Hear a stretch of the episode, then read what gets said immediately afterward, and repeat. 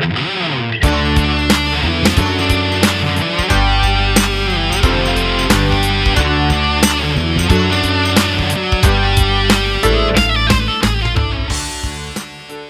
времени суток, друзья! Приветствую вас на подкасте ЛКС, который сегодня можно вполне с спокойной совестью уже расшифровывать как «лишь бы коронавирус сгинул», а не любовь, красота и счастье, как вы могли себе там подумать. Здесь мы думаем, что говорим просто о сложных и на первый взгляд каких-то страшных и не сразу понятных академических вещах. Меня зовут Глеб Андреев, и я буду вместе с вами честно пытаться во всем этом разобраться. Итак, вас занесло на ЛКС, вы слушаете эпизод 2, и в первой его части мы будем отвечать на эти два вопроса. В чем же состоят проклятые вопросы философии, и как стать настоящим искателем истины. И этот самый эпизод начинается прямо сейчас. Ахой!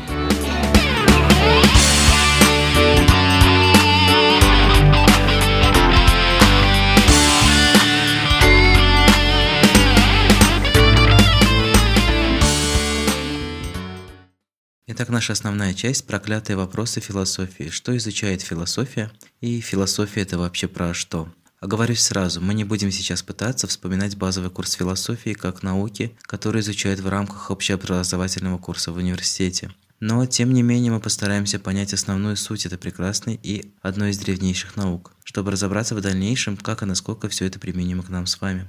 Итак, в чем же основной фундаментальный вопрос философии? Что было раньше, яйцо или курица? В чем смысл жизни? Есть ли смысл ходить на выборы? Как говорил французский философ Альбер Камю, есть лишь одна по-настоящему серьезная философская проблема – проблема самоубийства. Решить, стоит или не стоит жизнь того, чтобы ее прожить, значит ответить на фундаментальный вопрос жизни. На что герой из книги Андрея Курпатова, самоучитель по философии и психологии, замечательный Семен Семенович просто-напросто бы застрелился, так и не найдя для себя главных ответов. Но мы-то с вами, ребята, не такие хилые. Мы уже пару недель на самоизоляции перенесли. Чего уж там в предмете философии, что ли, не разберемся. Философия всегда пыталась ответить на три самых главных фундаментальных вопроса. Первый – кто есть я? Второй – что вокруг меня происходит? И третий – ну и куда я или зачем я? Что будет после?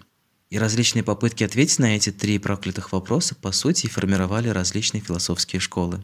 Проблема единства мира, проблема человека, проблема свободы и многие другие вечные вопросы получают свое решение в каждую эпоху в соответствии с уровнем достигнутых знаний и культурными особенностями. И если мы с вами хоть когда-то задавались такого рода вопросами, значит не так уж и далеко от нас желание помудрствовать. Но давайте посмотрим на эти три вопроса чуть поближе. Итак, первый вопрос. Кто я? По сути, он напрямую связан с проблемой нашего субъективного восприятия реальности, нашего самосознания. Осознаю ли я себя как часть какой-то целой системы, общества, страны, вселенной, либо же я мыслю себя высокоразвитой обезьяной, научившейся тонко наслаждаться, либо же я считаю себя биологическим экспериментом какой-то высшей внеземной цивилизации. А может и вовсе определяю себя как внутреннее нестареющее существо, батарейка для тела, душа, Тут очень много места для спекуляций и размышлений, на которые, конечно же, каждый всю свою жизнь отвечает сам. Ну или он позволяет кому-то еще за него ответить. Наверное, можно отчасти сказать, что наряду с классической философией отсюда же впоследствии родились и поэзия с литературой, и любое прикладное искусство как средство самовыражения, ну и, конечно же, психология. Второй вопрос. Что вокруг меня происходит? Он непосредственно связан с вопросом восприятия материи или объективной реальности. По сути, это желание понять и познать, как устроен окружающий нас мир. Почему наши глаза и уши воспринимают лишь узкий спектр излучаемых вибраций? Зачем дуют ветра, двигаются планеты, вселенные удаляются друг от друга? По сути, этот аспект философской мысли породил все точные науки, выделив изначально матерь всех наук – физику. Не зря британский физик Эрнест Резерфорд заметил, что все науки делятся на физику и коллекционирование марок. Ну и третий проклятый вопрос – куда я? А что будет дальше? Покажите, что остается в сухом остатке после того, как сознание в теле угаснет. Что, и это все? Груда костей и ветвь акации на присыпанной земле? Не густо. А куда девается наше сознание после смерти? Могу ли я запрограммировать свое сознание в иную форму дальше? Или я душа? Отправлюсь ли я в рай к тысячам гурий? Или буду ждать судного дня в каком-то чистилище и душеприемнике? Либо же я сольюсь воедино с ритмами Вселенной или переселюсь в новый, иной сосуд, более подходящий для жизни. А может быть просто дальше ничего? Как нетрудно догадаться, попытки ответить на этот третий вопрос, конечно же, породили религиозную мысль, какой мы ее знаем и по сей день. Исламу, самый молодой из мировых религий, уже 1600 лет, христианству – 2000, иудаизму и индуизму за 5000 лет.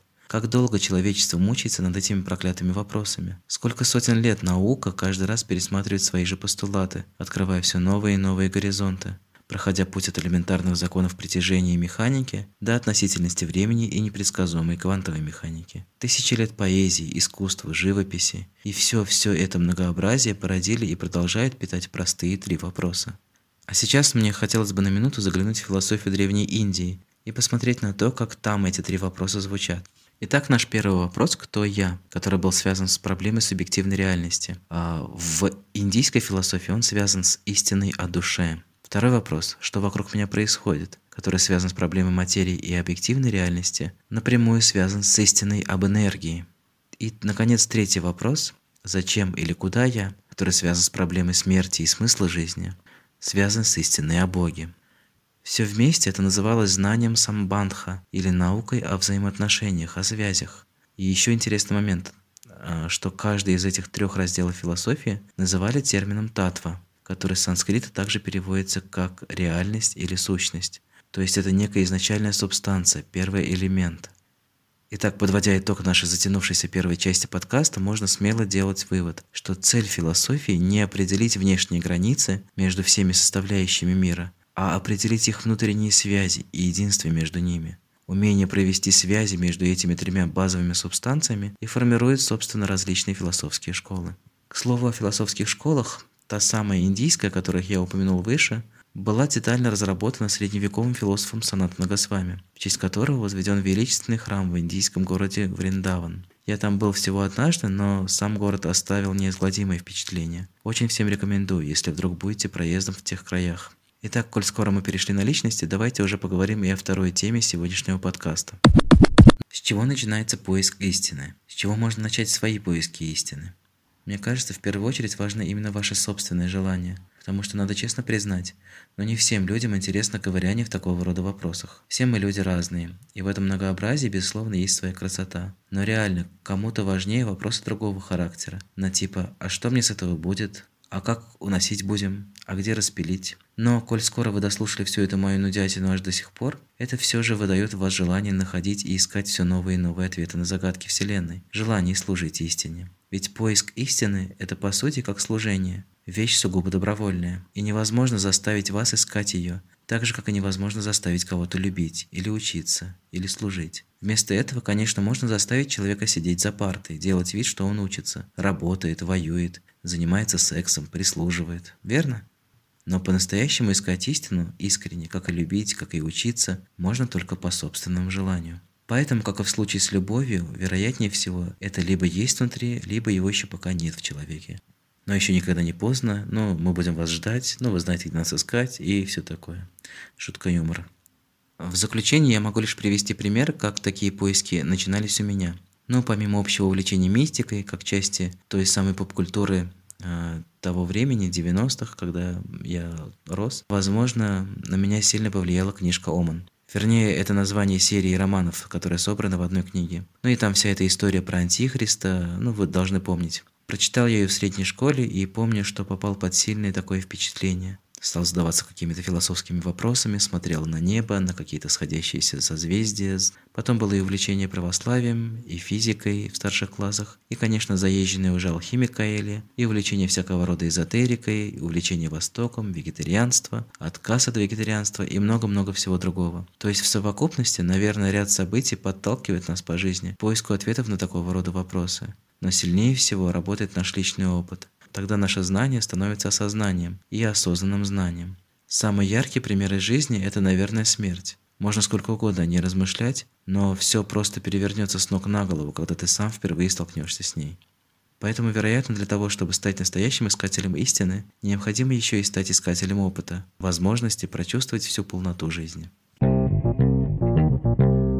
Итак, друзья, наша рубрика «Пофилософствуйте на этом». Подводить итог предыдущего опроса из первого эпизода пока смысла нет. Нас еще попросту особо не слушают, и комментариев и писем пока от вас особо мы не получаем. А, но ничего страшного, мы в самом начале пути. И вот вам тема для размышлений со второго эпизода. А вы когда-либо задавались этими самыми проклятыми вопросами? Если да, то в каком возрасте это произошло впервые? Что сподвигло вас стать на этот путь?